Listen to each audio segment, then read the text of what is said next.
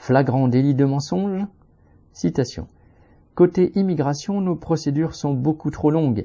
Les délais explosent, les gens finissent par trouver un travail, s'établissent et sont protégés par d'autres règles, donc ça ne marche plus. Fin de citation, a osé dire Macron dans son interview au journal Le Parisien.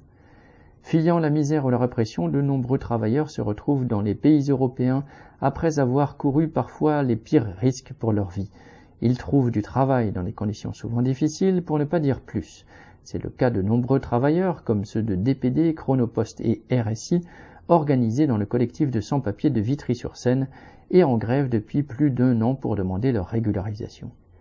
Il y a un peu plus de six mois, à la demande de la députée communiste Elsa Fossillon, une délégation a été reçue par le ministre de l'Intérieur Gérald Darmanin.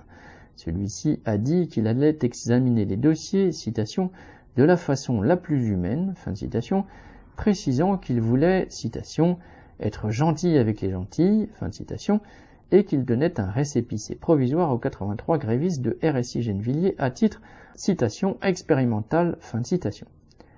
Le 7 avril, le cabinet de Darmanin a fait que seuls 18 d'entre eux allaient recevoir une réponse favorable. Les 65 restants se retrouvaient donc de nouveau expulsables. Dans le Parisien, un des porte-paroles des sans-papiers dénonçait, citation, Nous sommes très très en colère. Depuis six mois, on travaille en règle, sous notre vraie identité, et on se retrouve expulsable On a tout fait dans les règles, et cela va se retourner contre nous. Fin de citation. Tous ont retrouvé du travail dans le bâtiment, la restauration, alors qu'ils travaillaient déjà avant, mais il n'a pas du tout été tenu compte de ces six mois de travail. L'arbitraire le plus total a régi ces coursiers, et c'est le gouvernement qui vient de rendre des dizaines de salariés sans papier. Correspondant lutte ouvrière.